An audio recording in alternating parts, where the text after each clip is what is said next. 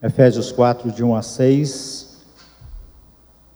A palavra de Deus nos diz o seguinte: Rogo, pois eu, o prisioneiro no Senhor, que andeis de modo digno da vocação, a que fostes chamados, com toda a humildade e mansidão, com longanimidade, suportando-vos uns aos outros em amor, esforçando-vos diligentemente por preservar a unidade do Espírito no vínculo da paz.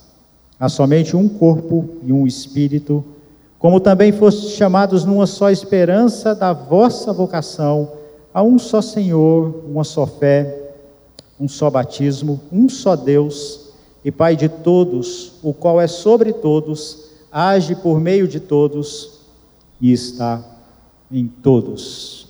Falar para a igreja como ela deve se comportar, como ela deve caminhar, não é uma tarefa das mais fáceis, porque em meio à igreja nós sempre temos a forma, somos, temos o conhecimento de que somos pessoas diferentes. O nosso temperamento, nossa verdade, a nossa razão, às vezes vem atrapalhar aquilo do que é importante. Há um pastor muito conhecido que diz que dentro da igreja há uma separação e essa separação geralmente ela é causada por coisas secundárias e não primárias. As coisas secundárias é aquelas verdades que nós criamos em nossas próprias vidas que vêm nos afastar uns dos outros. E nessa nessa toada, nessa, nessa mesma direção, Paulo vê a necessidade de colocar textos como esses que tem aqui, que nós encontramos em Efésios capítulo 4, do versículo 1 ao versículo 6 a sua Bíblia deve estar assim, a unidade da fé, a importância dessa unidade, o que vem a ser essa unidade, por que, que deve haver essa unidade, qual é o custo dessa unidade, por que devemos viver essa unidade. São textos como esses que nos abrem os olhos, que nos conduz.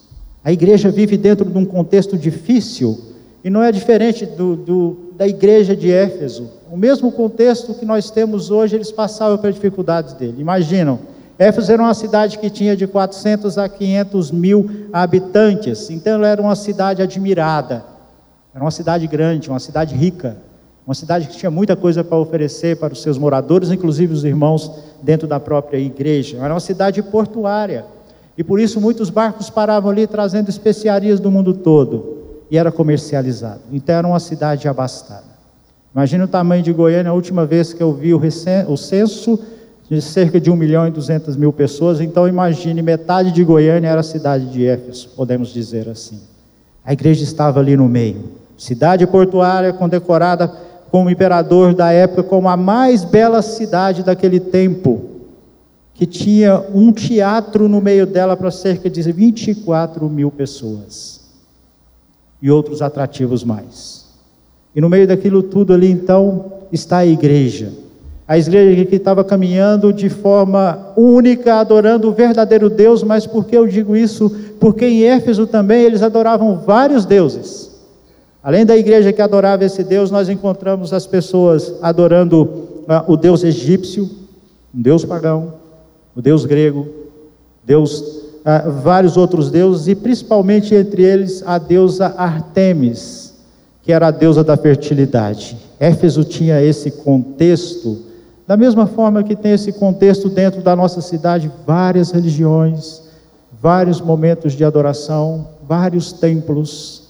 E Paulo está então trazendo informações de é necessário que vocês se mantenham unidos. É necessário que vocês busquem essa unidade, porque é essa unidade que vai fazer com que a igreja continue crescendo, que a igreja continue sendo igreja continue sendo adoradora e que adore de forma correta esse Deus em que eu apresentando, Paulo falando para eles que eu apresentei para vocês e que também transformou a minha vida. Então a igreja é uma unidade viva que precisa despertar para esse relacionamento entre irmãos, porque fazem parte de um corpo só, o corpo de Cristo Jesus. Nós todos somos uma única unidade. E quando nós pegamos essa, essa ilustração que Paulo coloca para nós, do corpo, nós podemos fazer um paralelo com o nosso próprio corpo quando algo está em desacordo, que não está bem, nós já corremos e tentamos sanar aquilo. Quando nós não estamos uh, passando bem, alguma parte do corpo não está funcionando, ultimamente isso tem sido preocupante para ainda mais para nós, né? Nós corremos e fazemos o famoso teste. Eu estou com gripe, ou eu estou com Covid, ou não estou com nenhum desses dois. Talvez seja uma dengue. E nosso corpo padece. Ficamos fracos. Ficamos em casa, somos reclusos. Então, Paulo pega essa ilustração desse corpo para mostrar para nós que, se há algo desajustado nesse corpo, ele precisa ser ajustado para que ele caminhe de forma correta, caminhe de forma perfeita, para que esse corpo cresça e tenha saúde. E nós fazemos parte desse corpo. Nós fazemos parte dessa unidade viva, dessa unidade orgânica. E é isso então que, é, que eu gostaria de mostrar para os irmãos nessa noite, trazendo para vocês informações importantes que Efésios capítulo 4, de 1 a 6, traz para todos nós a respeito disso. A primeira delas é que Paulo fala de, de uma descrição dessa unidade. Ele mostra não somente como ela funciona, mas ele também descreve como ela funciona, e você pode ver isso do versículo 1 ao versículo 3. Quando Paulo faz isso, ele está falando de uma unidade já existente. Observem bem o versículo 3, ele traz para nós: esforçando-vos diligentemente por preservar a unidade do Espírito no vínculo da paz. Existe já uma unidade. Não é algo novo que Paulo está oferecendo para a igreja, mas ele fala: olha, vocês já fazem parte dessa unidade. Vocês agora foram escolhidos, foram eleitos, foram salvos, vocês fazem parte desse corpo de Cristo. Então, essa unidade da qual vocês agora estão dentro, ela já é existente há muito tempo, porque Deus chamou cada um de vocês. Paulo não está trazendo nenhuma novidade para aqueles irmãos, Paulo não traz nenhuma novidade para nós nessa noite. Há uma unidade já existente por isso que ele está fazendo, eu rogo-vos, prisioneiro no Senhor, que vocês andem dessa forma, unidos, sabendo que fazem parte dessa unidade. Então, desde o começo da carta, nós temos a prova de que todas as coisas que acontecem, o que nos transforma e como nos mantemos firmes em nossa caminhada, se dá justamente por causa dessa unidade, e essa unidade está em Cristo Jesus. Se nós então pegarmos e for ler os capítulos anteriores, se nós caminhamos, nós caminhamos em Cristo. Se nós somos salvos, nós somos salvos em Cristo. Se nós fomos escolhidos, fomos escolhidos em Cristo. Se o seu se sangue foi derramado, foi derramado por Cristo em nosso favor. Uma unidade existente que tem a sua base em Cristo Jesus. É isso que Paulo demonstra para todos nós aqui nessa noite. Então, Paulo repete ao longo dessa carta várias vezes, com a intenção de inculcar a todos os seus leitores e a nós nessa noite que tudo, tudo o que acontece em nossas vidas cristãos que somos, foi feito por Cristo Jesus. Se você voltar lendo, ele é prisioneiro de Deus porque Deus o escolheu. E em certo momento, Deus também nos escolheu. E nós somos assim dessa forma, escolhidos por Deus, salvos por Deus, participantes dessa unidade, porque um dia alguém morreu em nosso lugar. Esse Cristo, esse Salvador, o qual nós louvamos e nós glorificamos, tudo converge para Ele, tudo caminha na, na direção dele, todas as coisas que nós fazemos é em Cristo Jesus.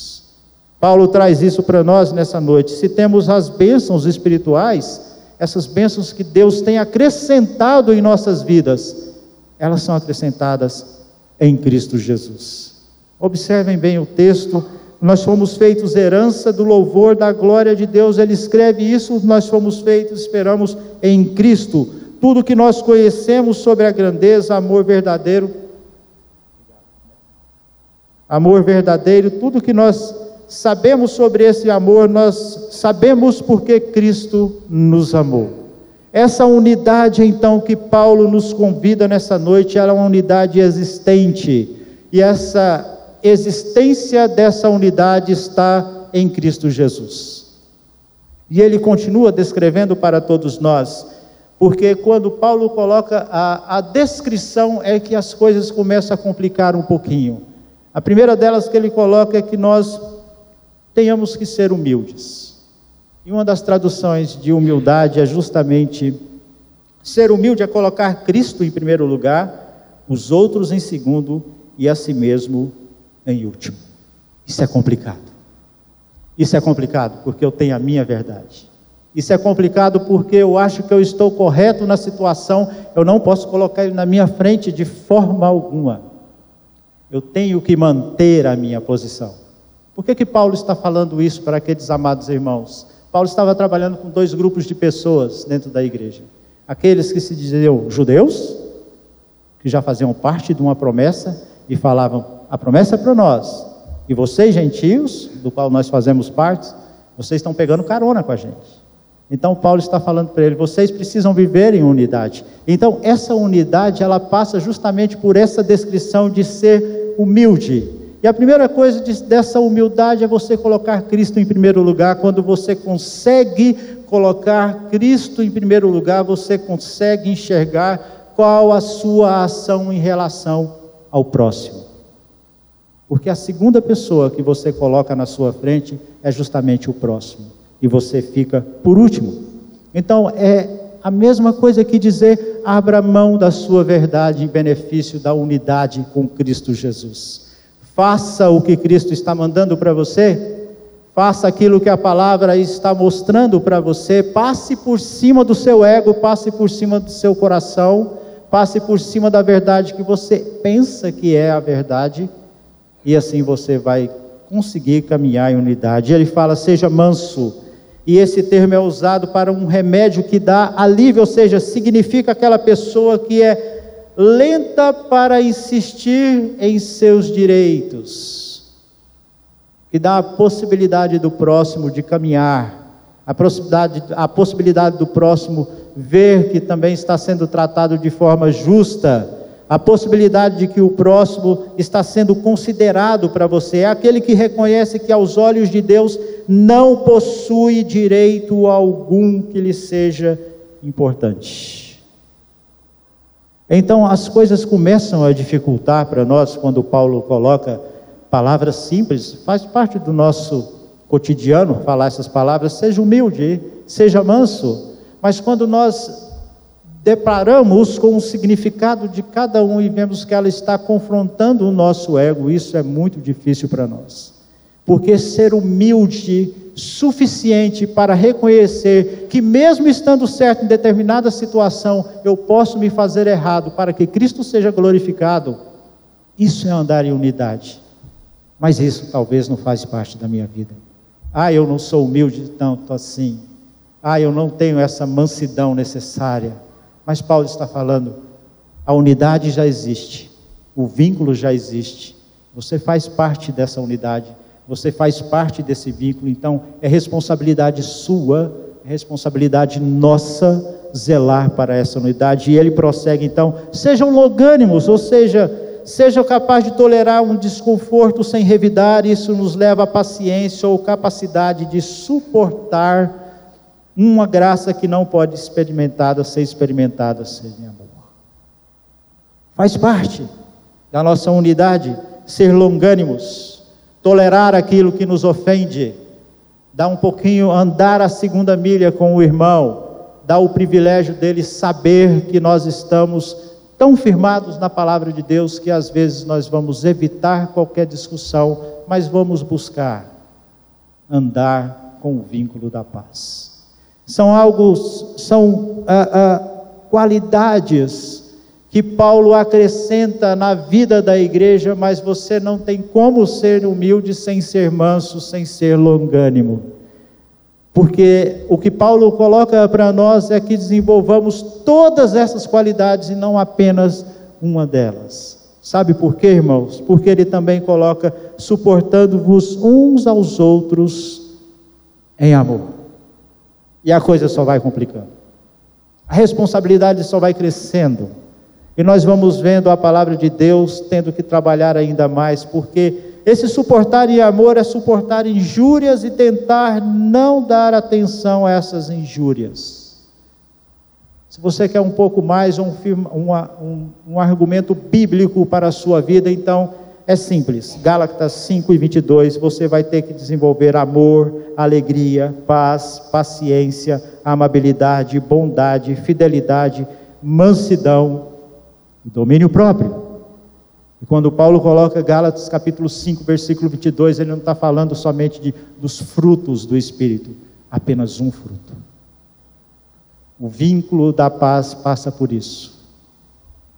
A unidade da igreja passa por todas essas qualidades. Viver em unidade é viver o Evangelho de Cristo desta forma, desta forma plena, desenvolvendo tudo isso que nós estamos vendo, porque Paulo coloca algo importantíssimo para todos nós, que é esse vínculo da paz. E quando ele coloca esse vínculo da paz, ele quer dizer: vocês já estão selados, colados um ao outro, vocês já têm essa unidade em Cristo Jesus. E ele vem mostrando isso ao longo do livro. Cada um de vocês foi escolhido por Deus Cada um de vocês foram selados em Cristo Jesus e agora vocês fazem parte desse vínculo. E acrescenta para nós que esse vínculo é o vínculo da paz, ou seja, quer dizer que já estamos unidos como se fôssemos pregados uns aos outros. E através de Cristo chegamos a essa unidade, com essa paz que vem do Senhor para todos nós. Amados irmãos, é muito difícil o que Paulo está pedindo para a igreja. O que Paulo está pedindo para eles é: abram mão da diferença de vocês, independente se você é judeu, se você é gentil, se você é A, você é B, independente daquilo que você acredita, independente do seu temperamento, independente se você está certo, se você está errado, lute para essa unidade. Caminhe como igreja, viva como igreja. Há um argumento, um comentário muito interessante, muito importante, que diz que muitas vezes nós estamos em guerra com nós mesmos para superar essas dificuldades que nós encontramos. Olha só o que um dos nossos comentaristas diz. As guerras em andamento em nível exterior, ele parafraseando, é, as guerras em andamento em nível exterior são as guerras que travamos em andamento no nível interior. Se um cristão não está em paz com Deus, não será capaz de conviver em paz com os outros cristãos. Colossenses 3, versículo 15. Muitas vezes nós estamos nessa guerra dentro de nós mesmos. Nós queremos porque queremos defender aquilo que nós acreditamos, mas nós não estamos dispostos a defender a Cristo Jesus, a palavra de Deus. E Paulo está trazendo isso para nós. A nossa conduta, meus amados irmãos, ela tem que ser compatível ou em harmonia com as responsabilidades de que nós criamos e adquirimos diante de Deus. Ou seja, aquilo que nós ouvimos, aquilo que nós aprendemos, aquilo que nós lemos na palavra de Deus e tiramos para as nossas vidas, isso tem que ser a forma em que nós nos colocamos diante das outras pessoas. É dessa forma que nós precisamos viver. É dessa forma que nós enfrentamos as situações felizes, como dissemos aqui, as situações difíceis, mas todas as situações nós enfrentamos de acordo com a palavra de Deus. Ou seja, se nós somos esse povo, se nós somos prisioneiros no Senhor, como Paulo bem mostra no versículo 1, andemos de modo digno da vocação em que nós fomos chamados. É dessa forma que nós nos encontramos e devemos nos encontrar diante da palavra de Deus, como cristãos que se importam de andar de acordo com aquilo que Deus tem colocado para nós, desenvolvendo não somente a, o fruto do Espírito, mas buscando de forma uh, além das nossas forças o vínculo da paz. Só assim então essa igreja continuará caminhando como igreja do Senhor.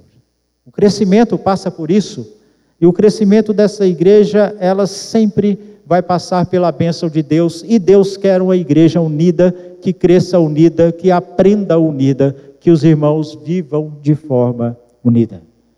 Esse é o primeiro argumento que nós encontramos ah, dentro do texto. O segundo deles é que Paulo vai. Primeiro, ele coloca as qualidades. Fala assim: essas são as qualidades daquele povo em que Deus chamou. Você que é um prisioneiro, você que ah, agora conhece o Evangelho, você que sabe o que Deus fez por você, pegue capítulo 2, você vai ter essa oportunidade de aprender. Então, desenvolva essas qualidades. Mas se isso não for suficiente, talvez Paulo continue cavando um pouco mais na palavra e ele fala então sobre a base dessa unidade. Versículo 4 ao versículo 6. Deixa eu ler novamente para os amados irmãos, para ficar gravado. Há somente um corpo e um espírito, como também fostes chamados numa só esperança da vossa vocação. Há um só Senhor, uma só fé, um só batismo um só Deus e Pai de todos, o qual é sobre todos, age por meio de todos e está em todos. E essa base, então, nós encontramos uma tríplice unidade. O que temos aqui, ah, onde esta unidade está referida no texto, está firmada, está alicerçada, é onde nós depositamos as nossas forças, a nossa esperança. É onde nós podemos dizer: eu estou firmado em algo sólido, algo verdadeiro, algo que é suficiente para a minha vida, para que eu caminhe de forma correta. É dessa forma que nós nos encontramos. Ele, então ele começa falando: há um só corpo, não querendo dizer que essa unidade de, é uma variedade de várias denominações, mas Paulo faz uma referência à possibilidade de nós, na condição de gentios, agora participar do corpo de Cristo. É nesse Cristo Jesus que nós formamos essa unidade, é nesse Cristo Jesus que nós temos essa possibilidade de ter a certeza que fomos resgatados, transformados. E agora nós caminhamos em novidade de vida. Versículo capítulo 2 diz que nós estávamos mortos em nossos delitos, estávamos mortos em nosso pecado, então Deus veio e transformou a nossa vida e Ele dá essa possibilidade de vivermos da melhor maneira possível como igreja dele, glorificando a Ele. Então, o corpo de Cristo, do qual pertencemos agora, tem essa primeira observação, onde nós estamos firmados nesse pilar chamado também de Espírito Santo. E é esse Espírito Santo, meus irmãos, que vem, ah, as, ah, quando nós cometemos o nosso erro, nós ficamos até chateados, tristes, porque o Espírito Santo está incomodando. O Espírito vem falando ao nosso coração. Você precisa resolver isso. E ele faz parte dessa unidade. É esse Espírito nesse processo, faz parte da base da unidade e, ao mesmo tempo, ele faz e nos torna unidos em Cristo Jesus. Entendam bem, em que nossas, as nossas características elas têm a possibilidade de serem desenvolvidas, porque esse Espírito está em nosso coração, agora habitando e nos conduzindo na direção certa. Sim, há uma guerra constante em nós, porque o nosso coração nos conduz a fazer aquilo que nós não queremos. O Paulo alerta isso em uma de suas cartas. O bem que eu quero eu não faço, mas o mal que eu posso fazer eu tenho facilidade. Mas esse espírito ele constrange a todos nós. Quando nós erramos, quando nós colocamos aquilo que não é de Deus, isso nos incomoda, isso nos entristece. E nós buscamos, então, resolver os nossos problemas. Observaram já que a paz só retorna quando nós conseguimos novamente colocar diante de Deus, resolver o problema e o refrigério vem em seguida e nós caminhamos em paz. Nós nos alegramos novamente. E Deus nos conduz. 1 Coríntios capítulo 12, versículo 3 fala: Pois em um só espírito todos nós fomos batizados em um só corpo, quer judeus, quer gregos, quer escravos, quer livres, e a todos nós foi dado de beber de um só espírito.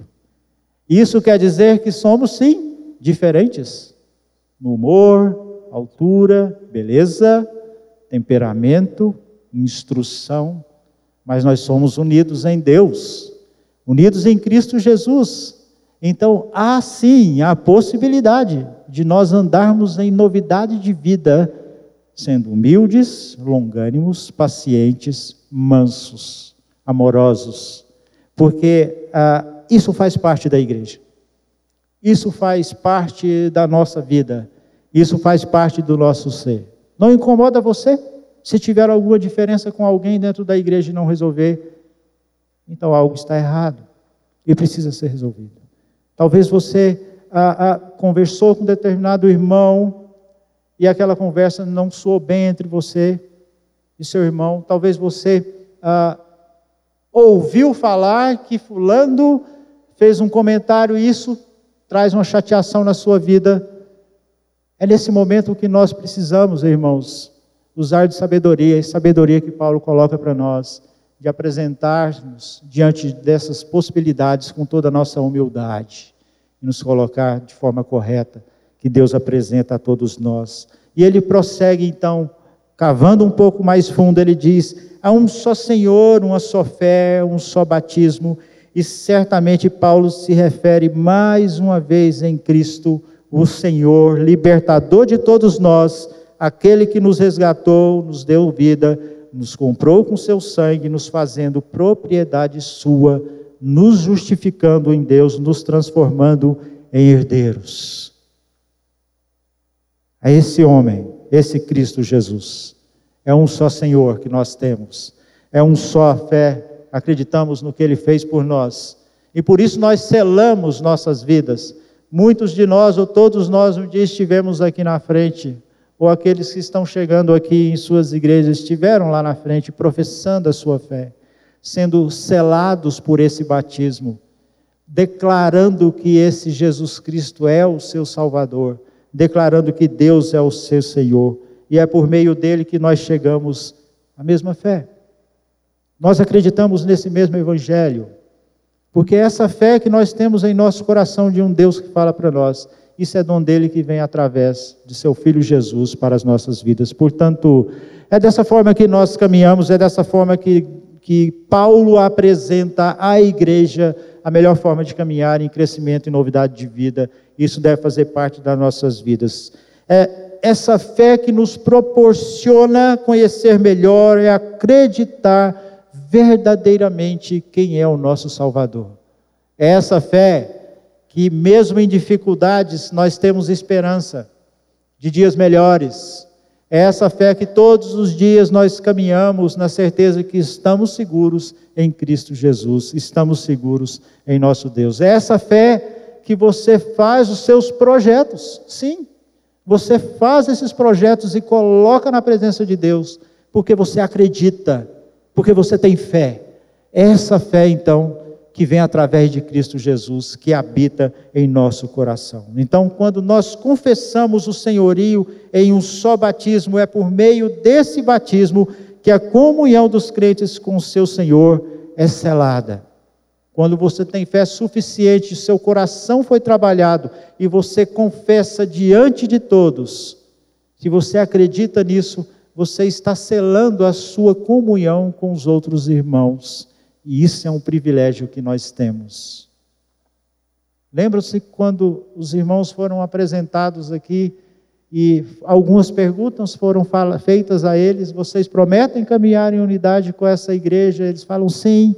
Nós prometemos da mesma forma que uma outra questão, uma outra pergunta é feita para a igreja: vocês prometem orar por esses irmãos, caminhar com eles? E a igreja responde unânime: sim.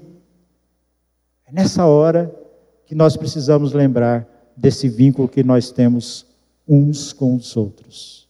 Entendam muito bem que isso é o que Paulo está pedindo, está eu rogo a vocês, eu peço a vocês, eu imploro a vocês que são ah, prisioneiros no Senhor, que andem do modo pelo qual vocês foram chamados. Busquem a unidade da fé.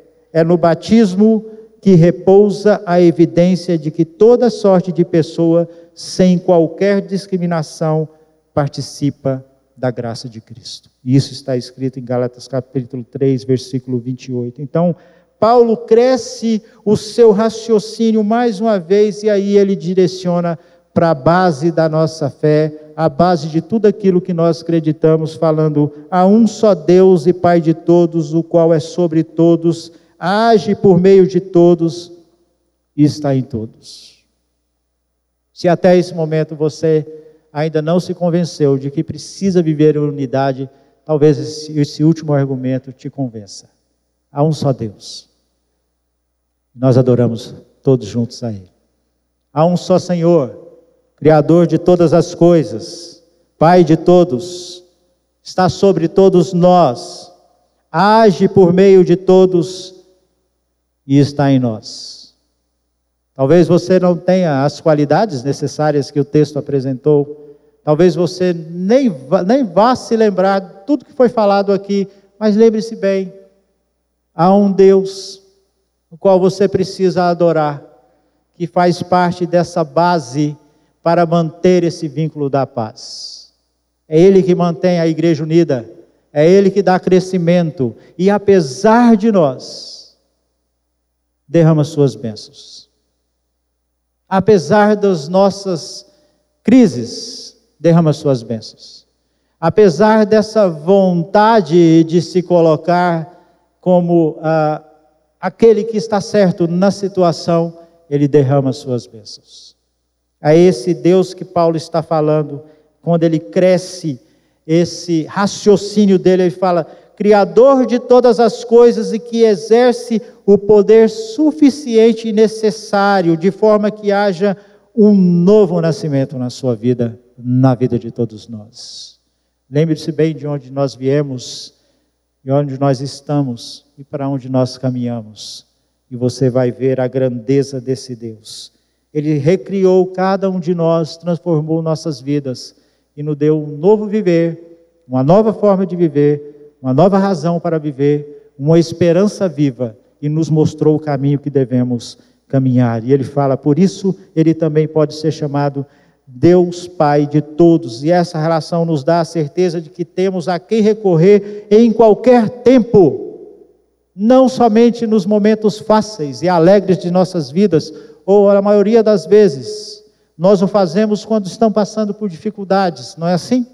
Recorremos a Deus em última instância, tentamos dar uma força para Ele, mas em última instância, nós recorremos a Deus quando as dificuldades não estão por perto. O próprio Deus alerta o seu povo: não me esqueçam, não me esqueçam.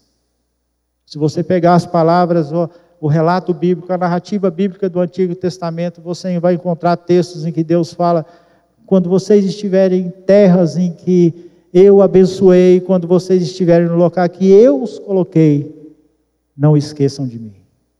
Não blasfemem, achando que foi por força de vocês. Não caminhem pensando que vocês têm força necessária, mas eu estou conduzindo a vida de cada um. Porque é Ele que nos dá o refrigério suficiente e que nos guia em todo o nosso tempo, seja onde você estiver, seja a situação que você estiver passando, acredite, Deus está guiando a sua vida. Há possibilidade de você superar. Há possibilidade. E Deus então mostra para você que Ele é um Deus sobre tudo e sobre todos há um comentário muito importante que diz: demonstrando em todo o tempo o domínio que ele tem de fazer o que for do seu agrado sobre qualquer parte da sua criação.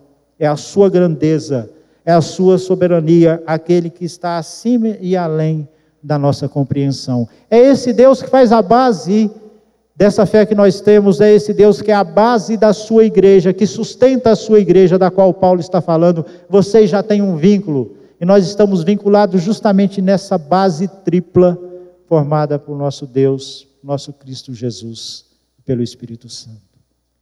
É neles que nós temos a possibilidade, ou é nele, nesse Deus, que nós temos a possibilidade de viver de forma correta esse vínculo da paz. Viver de forma correta como igreja, crescer como igreja. Porque só assim, meus amados irmãos, é que nós vamos conseguir superar as dificuldades que nós passamos dia após dia. Quando nós tivermos a certeza ou condições de ter certeza que junto conosco uma igreja está caminhando, alguém está se importando comigo, eu posso recorrer a alguém que possa me trazer uma palavra de conforto, possa orar por mim, possa caminhar comigo. É dessa forma que a igreja deve viver. Então eu queria concluir de forma rápida para os irmãos, dizendo que nós devemos essa unidade como corpo de Cristo, e essa é a base sólida que temos quando estamos bem alicerçados com os nossos pés em Cristo Jesus. O que Paulo está trazendo para nós aqui hoje é a mesma preocupação que ele tinha com a igreja de Éfeso. É que vivendo num contexto tão plural, ou seja, a, o que é oferecido na nossa sociedade, às vezes, transforma a igreja como um momento de distração. Ah, eu vou porque hoje eu não tenho nada para fazer. Ou transforma a igreja como obrigação. O que Paulo está se preocupando aqui é a igreja ser tratada como igreja de Cristo Jesus. Ser tratada da forma que é merecida ser tratada, que cada um de nós vivamos a nossa fé como a igreja verdadeira, que se alegra em manter essa unidade, que se preocupa em manter essa unidade que quer crescer em unidade. O que Paulo está mostrando para nós aqui é que vocês foram resgatados, transformados, vocês foram salvos e agora demonstrem a, o agradecimento de cada um de vocês, deixando suas diferenças de lado, para que a igreja caminhe em unidade. Ele não só mostra a todos os motivos pelos quais podemos vislumbrar essa verdade, mas nos mostra como agir de forma prática. Ele nos mostra a base e nos mostra a descrição dessa unidade. Quer viver em unidade? Efésios 4, de 1 a 3 te mostra. Quer saber por que, que você tem que viver em unidade? Efésios 4, de 4 a 6, te dá bons motivos para tudo isso. Então, a igreja tem um único e verdadeiro Deus.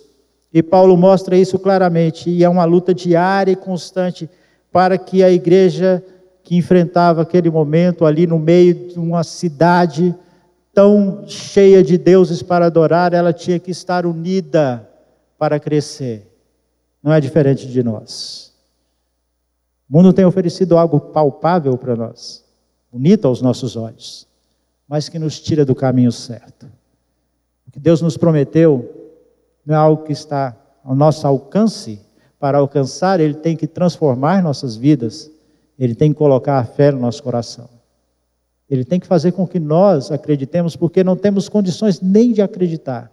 Por isso, a mesma preocupação que o apóstolo Paulo demonstrou naquele momento, ele demonstra também com a unidade da igreja hoje em dia. Nós precisamos aprender a viver como igreja nós precisamos crescer como igreja. Fazer de momentos assim, momentos ímpar em nossa vida, dando a devida importância, correndo de todo jeito, fazendo de tudo das nossas forças para participar de momentos assim.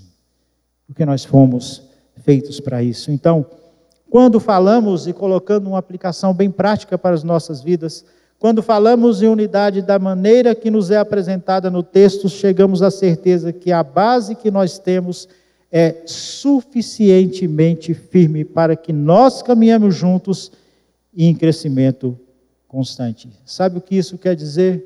Que todos nós aqui nessa noite e outros amados irmãos que não tiveram a oportunidade de estar aqui conosco, da nossa amada igreja, nós estamos todos unidos em Cristo Jesus. Isso deve fazer muita diferença em nossa vida. Eu acho que isso deve estar acima das nossas diferenças. Isso tem que estar acima da minha verdade, da minha razão. Se para manter o vínculo da unidade com Cristo é necessário que eu abra mão da minha verdade, da minha razão, o faço de bom grado. É isso que Paulo fala para todos nós nessa noite. Porque Paulo também alerta em sua carta: fiz tudo com todos mas para que Cristo seja glorificado acima de todas as coisas. É dessa forma, meus amados, que a igreja caminha com esse vínculo da paz.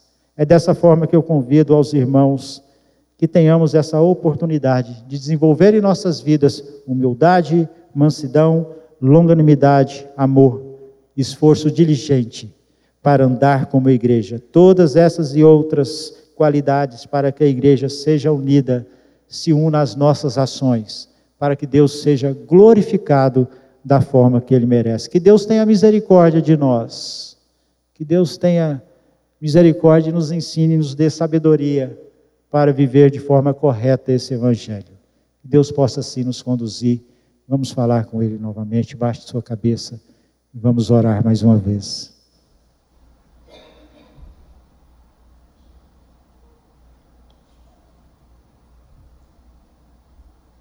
Ó Deus, nós somos gratos ao Senhor pela, pelo ensinamento que nos dá através da tua palavra. Nós somos gratos porque nós temos acesso a textos como esses, ó Deus, que nos posiciona, né? nos coloca no nosso devido lugar. Agradecemos, ó Deus, porque nós temos, mais uma vez, a oportunidade de iniciar uma semana na tua presença e assim colocando tudo o que é necessário da forma correta agora. Que o Senhor seja o nosso Deus em todo o tempo e que nos esforcemos, ó Deus, da forma em que Paulo se esforçou e convidou, chamou aquela igreja, ó Deus, a se esforçar para aquilo que nós fomos chamados para viver como povo do Senhor. Nós sabemos que nós temos uma unidade, um vínculo, um vínculo de paz Precisamos aprender a suportar uns aos outros em amor, amar da forma que Cristo uh, pede a todos nós, nos ordena, ó Deus. Precisamos aprender isso, Pai. Mas as qualidades que apresentadas nesse texto e em outros textos da tua palavra sejam desenvolvidas por todos nós, ó Pai. Que aprendamos a viver segundo a tua palavra como verdadeiros adoradores, ó Deus.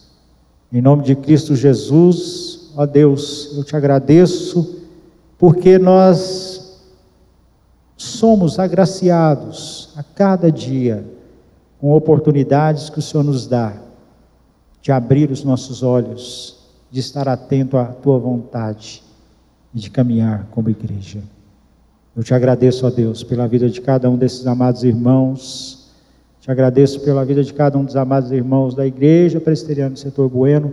Agradeço por aqueles que nos visitam, ó Deus, que adentro dessas portas todos os domingos e tem essa oportunidade que o Senhor dá a eles de ouvir a tua palavra, deles saberem como se porta a tua igreja, como a sua igreja deve se comportar, como nós somos, como devemos ser, ó Deus. Obrigado por tudo isso, ó Deus. Em nome de Cristo Jesus. E que teu grande amor, ó Pai, esteja sobre cada um desses amados irmãos, hoje e sempre, que a graça do Senhor Jesus seja a diferença na vida deles, ó Deus, que os conduza na tua direção. E que o Espírito Santo, ó Deus, possa os instruir a tomar as decisões corretas, a fim de que o Senhor seja glorificado e exaltado para sempre. Nós louvamos o Senhor em Cristo Jesus. Amém.